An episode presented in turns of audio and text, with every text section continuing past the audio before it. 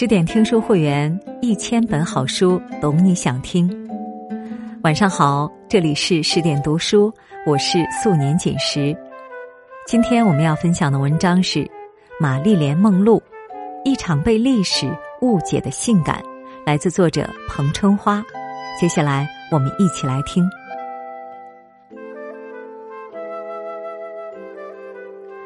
一九六二年，在麦迪逊花园广场里。一群人举着酒杯，主持人拿着话筒。总统阁下，接下来出场的是玛丽莲·梦露。整个晚会中，主持人重复了这句话很多次，但是每一次宣布他出场，都是一场恶作剧。聚光灯故意转到舞台外面，台上一片漆黑，让梦露登不了台。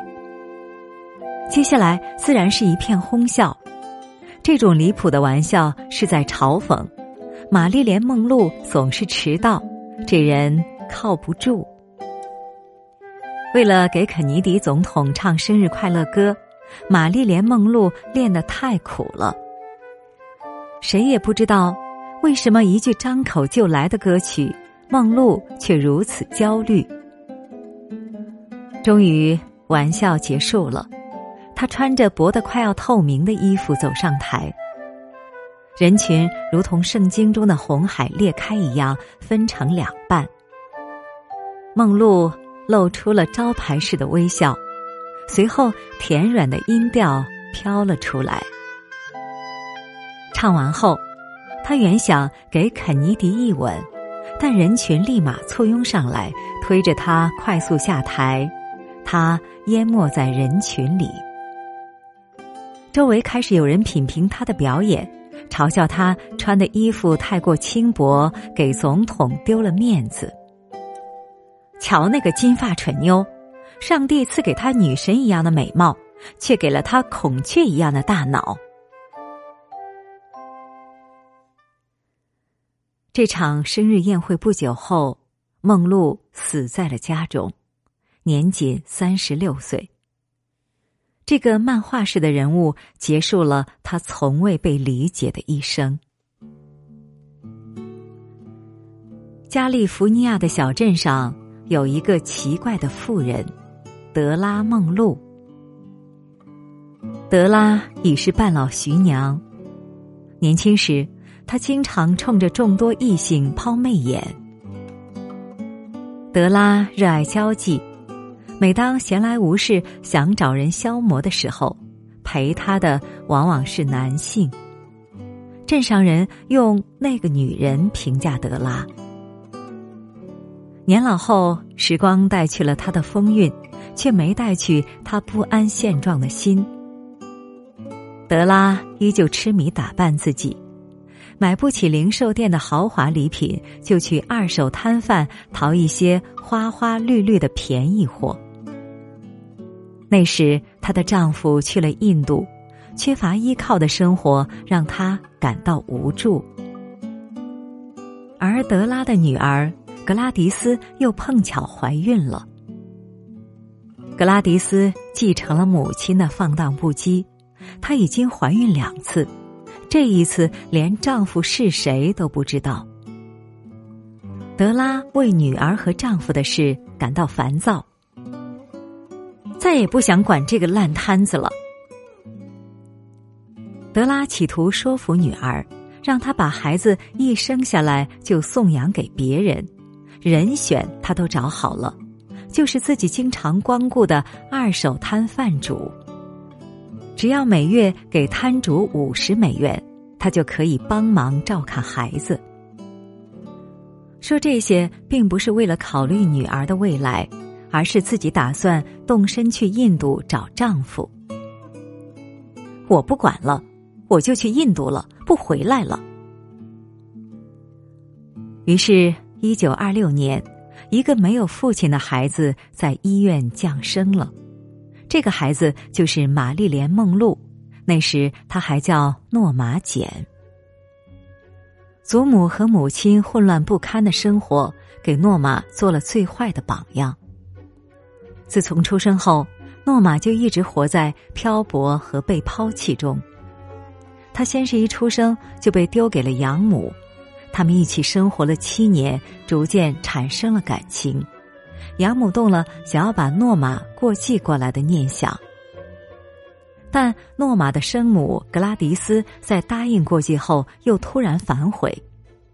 那时格拉迪斯的精神状态已经很差了。诺玛的外祖父是个精神失常的汽车工程师，祖母德拉精神也有毛病，现在轮到他的母亲格拉迪斯。格拉迪斯经常偷偷跑到养母家，从窗子里跳进来，想要把诺玛抓走。一次，他企图把诺玛装到军用提兜里提走。面对这个陌生的、自称是他妈妈的女人。诺玛吓哭了，格拉迪斯竟然没有理会，把拉链拉上，就这么扛到肩膀上，翻窗逃走。几番争斗，养母没有办法，只得把诺玛还给格拉迪斯。七岁，已经展露美貌端倪的诺玛被母亲领到了他住的公寓。这一处新的漂泊地并没有给诺玛带来快乐。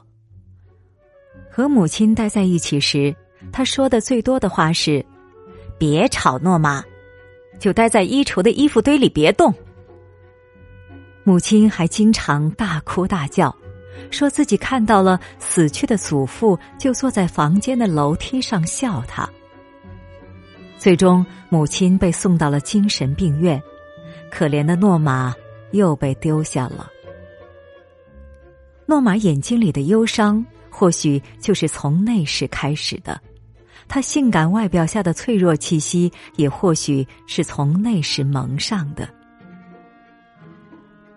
母亲的同事格雷斯担负起照顾诺玛的责任，他后来把格雷斯叫做姨妈，他们没有任何血缘关系。姨妈在好莱坞里做杂工，看到出落的越来越漂亮的诺玛。姨妈认定这孩子是演电影的料。他经常把诺玛打扮的漂漂亮亮的，领到工作的地方，逢人就叫诺玛给他们表演微笑，像称赞一块甜品一样称赞他。瞧啊，这孩子！因为生活变动，姨妈曾迫不得已把诺玛送去了孤儿院，几个月后又接出来。和自己一起去到了乡下。那是一九三八年，诺玛好不容易拥有一段稍显平静的生活，他被送去乡下学校读书。就是从这个时候，他第一次认识到了美貌的价值。学校里，诺玛穿着紧身毛衣，还化一点淡妆，别人都学习他的举止。女孩子甚至也注意到他，觉得，嗯，一定要和这个人交往。放学路上，男孩的喇叭声从来没有停止过。那短短的几百米回家路，成了诺玛的个人 T 台秀。诺玛第一次受人尊敬，自此他把自卑敏感的诺玛藏在了心底。为了获取认同，他要塑造一个形象，这个形象自信、美丽、备受喜爱。在乡下的住处，诺玛有一个邻居，邻居家境贫寒，儿子基姆是家里的老小，看起来没有头脑，浑身充满着一股运动员的气质。那时诺玛十六岁，刚过法定结婚年龄。姨妈想撮合他俩在一起，说是为了以后的幸福。诺玛想不出有什么拒绝的理由，为了避免再被送去孤儿院，他同意了。诺玛一生没有父亲，这是走入他生命里的第一个男人。他管基姆叫爸爸，但基姆并不以此为乐。每当他试图纠正诺玛的称呼时，诺玛都会哭得像个泪人儿。婚姻生活并不幸福。吉姆去小岛上为生活打拼，诺玛去了一家无线电公司做女工。但转机很快发生了。一次，无线电公司来了几个摄影师，诺玛和班上的几个女工一起被叫去，说是军事部门要拍摄一些镜头。那天，诺玛还穿着工作服。黄灰色的裤子和绿色的外罩，活儿干得很轻松。没人想到，在那个军队摄影师按下快门的那一刻，诺玛的命运彻底改变了。很多人用一夜成名来形容一个新兴的崛起，这多少带着夸张的成分，但对诺玛来说却是现实。诺玛很快在杂志闻名，他对技巧的掌握之快令人震惊。拍摄现场，诺玛样样都问：不同的焦距、光线会产生什么样的效果？怎么样才能调到最佳水平？丈夫基姆已经无法主宰她了。他让吉姆看自己的照片、新添的衣服、鞋袜。他为自己在蓝皮书杂志社得宠而自豪，吉姆郁郁寡欢。在一次吵架后，诺玛感觉自己要彻底飞走了。与吉姆离婚后，朋友说：“你天生就是演电影的料。”诺玛还在犹豫，我也不知道我能不能演戏，宝贝儿。你已经演了一辈子了。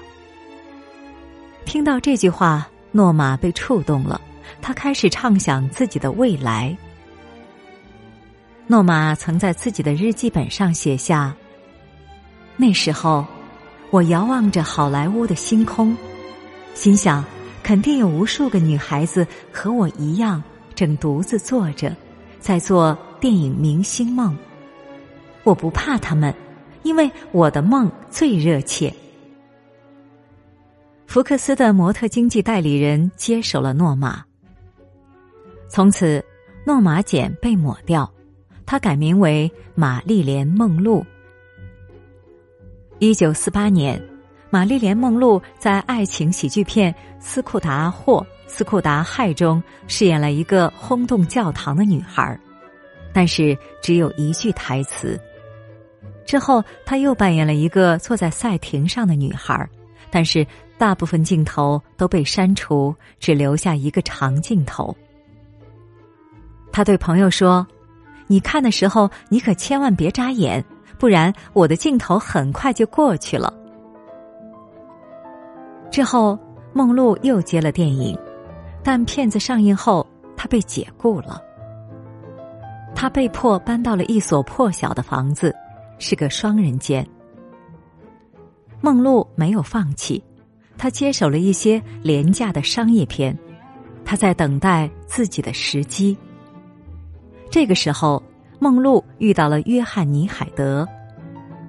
那是一场制片人的聚会，约翰尼·海德，经纪公司经纪人，他看上了梦露，他们之后发展出一种亦师亦友亦情人的关系。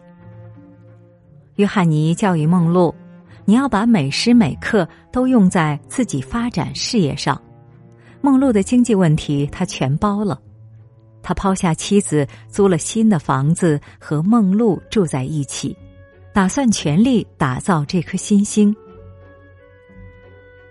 一九四九年，梦露才开始崭露头角，他珍惜每个机会。夜阑人未静试镜时。他独自练了很久。面试官进来，当时道具需要一张床，但是又没有床，梦露就躺在地板上念台词。他对面试效果不满意，问能不能再来一遍。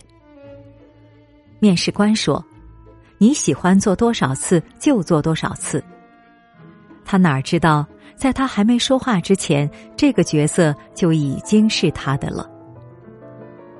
约翰尼对梦露的信任，导致他最终信任了自己。不幸的是，因为压力过大，梦露染上了对镇静剂的依赖。每当自己演不出某个桥段，约翰尼就会叫来医生给他来上一管。约翰尼去世后，梦露迎来了自己的第二任丈夫迪马季奥。这段关系没有解救梦露，反而把她推向了更糟糕的境地。迪马季奥是运动明星，他看到照片上的梦露时，就决定要把她弄到手。迪马基奥的热情打动了梦露。婚后，他嫉妒梦露的名气，希望梦露安心做个家庭主妇。梦露不同意。看在上帝的份上，我还不到三十岁呀。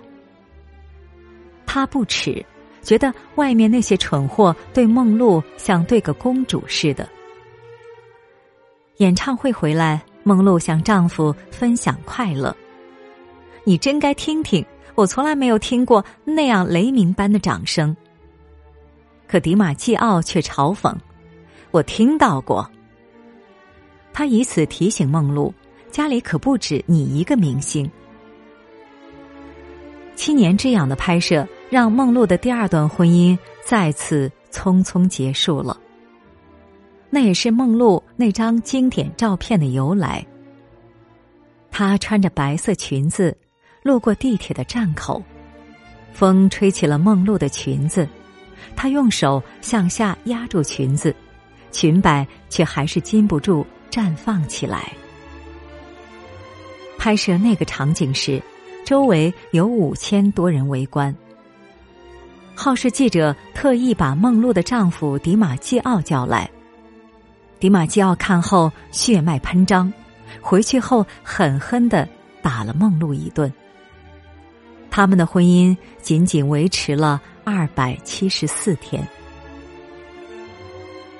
自此往后，梦露的生活彻底混乱了。祖母、母亲的命运就像诅咒，应验在她的身上。她对安眠药过度依赖，甚至下午小憩的时候都要来几粒，经常抱着威士忌和苏打水。他的体重只要增加一磅，就开始没完没了的洗肠子。经纪公司消费梦露的性感，只让她接无脑美女的角色。梦露在日记里写下：“他们非逼着我把性感像挤牙膏一样挤出来，我不想永远只做个喜剧演员。”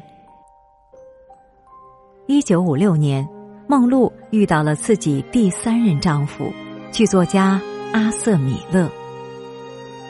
在刚认识米勒时，梦露就冲动的在自己的遗嘱里添了一条：他死后要留给米勒十万美元。米勒是个社会活动家，国会把他看作强有力的左翼作家，经常派特务调查米勒。在梦露眼里。他崇拜米勒，觉得他为人机智风趣，从来没有一个人有这么多的学识。但米勒到底有多爱梦露呢？不得而知。婚后，梦露的精神问题越来越严重，她每周都去看医生，有时一周去五天。一次偶然，他发现了米勒的日记本。这更加重了梦露的精神问题。米勒的日记本中写道：“梦露根本不像别人想的那样，她一点儿也不懂事，是个不成熟的女人，是个被宠坏的孩子。”看到这些话的第一反应，梦露不是气愤，而是感觉被看穿了。她不敢告诉米勒自己翻过那本日记。米勒写不出稿子，睡在沙发上，梦露就自责，觉得是因为自己不能给他灵感。蠢货，傻瓜，连个丈夫都留不住。梦露开始极端自暴自弃。这期间，梦露还流过两次产，失去了做母亲的资格。为了改变二人的关系，米勒说服梦露去工作。但因为精神问题，梦露经常迟到，有时三天都不来，剧组人只能干等着。他经常要求重拍，拍的不满意了，梦露就拿起剪刀把底片剪碎，丢在地上。每个人都觉得梦露极其不专业，米勒因此觉得丢面子。他不但没有成为梦露精神支柱，反而骂他。有时候，人们请梦露参加聚会，纯粹是想把她当做餐桌上的摆设。梦露时刻担心着，如果她这道甜点再也不能给大家增加胃口，还会有人请她吗？她童年的痛苦又一次次浮现上来。一种被抛弃感笼罩着他的心情。一九六二年，已经濒临崩溃的梦露遇到了肯尼迪家族。关于他们之间是否有私情的传言，至今没有定论。唯一知道的是，梦露被邀请到一个岛上参加聚会，仅仅度过了一个周末后，梦露离开了。之后，他想要再联系肯尼迪，肯尼迪一直避而不见。有人说，梦露自此陷入对总统的迷恋，偏执的想要得到总统。人们嘲讽梦露：“不管怎么说，你都不是第一夫人的料啊！”肯尼迪再次和梦露相见时，是在那场生日宴会上。肯尼迪兄弟似乎带着一种炫耀，向民众在电视上直播了那场生日宴会。不管梦露的心境，他们似乎只想利用梦露的美貌与那些性感的传闻。梦露每漫画式的表演一次，就剥离自己的梦想一次。一九六二年八月五日。梦露有各种理由比之前高兴，他刚签了两部电影，又有一个片酬一百万美元的合同。那天他打了很多电话，一会儿大叫，一会儿悲伤。凌晨两点，一个朋友因联系不上他，跑去梦露家里，敲门没人应答，他打碎了窗子。梦露躺在床上，一动不动。他的脸向下趴着，右手拿着电话，床头丢着很多药片。这个为人们带去了太多热情、想象、梦幻的女人，就此离开。梦露死了。从出生那刻起，诺玛的命运似乎已经得到预示。它就像一颗腾空而起的彗星，你知道它会毁灭，但是不知道它以什么样的方式。可惜的是，后人只记住了性感这一个片面的符号。梦露最终还是以一种漫画式的方式存在历史中，很少有人愿意窥视他复杂的内心。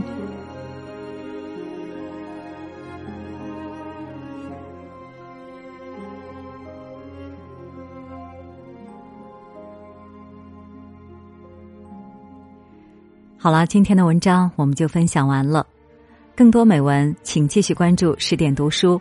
也欢迎把我们推荐给你的朋友和家人，让我们在阅读里遇见更好的自己。